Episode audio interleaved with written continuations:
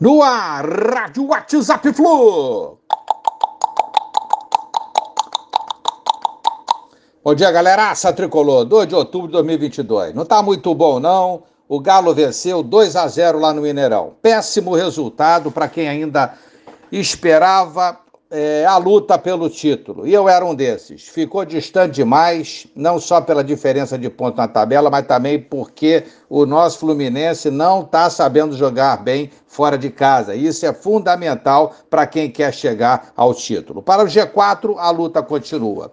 Todos, todos os adversários na luta por vaga direta Libertadores venceram ontem. Inter, que é o G2, Flamengo G5, Furacão G6 e Corinthians G4. Estamos no G3 e o Palmeiras, o G1, como todos sabem, líder absoluto do campeonato, que enfrenta amanhã o Botafogo no Rio. Resultados péssimos, sem dúvida, mas para G4 segue a luta precisamos aprender a pontuar fora de casa também. Jogamos muito bem no Maracanã, e precisamos de pontos fora também para conseguir o nosso objetivo.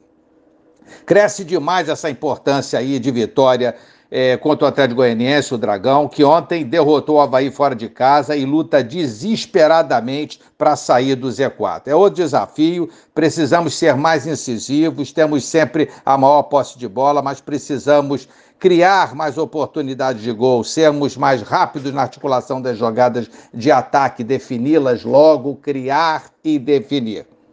Ontem, os vacilos derrubaram mais uma vez, fazíamos um jogo equilibrado com o nosso adversário, é, bem no nosso estilo, né? Posse de bola, aquele lance todo, e o Galo aproveitou uma bobeirada geral da nossa zaga e fez 1 a 0 Fluminense, segundo tempo, voltou martelando em cima, mas o azar no penal do Manuel e mais do que isso, a expulsão do mesmo no lance foi decisiva aí, né? Contribuiu para o fim das expectativas tricolores naquele jogo de ontem, né? Então estava decretada a derrota do Fluminense no Mineirão.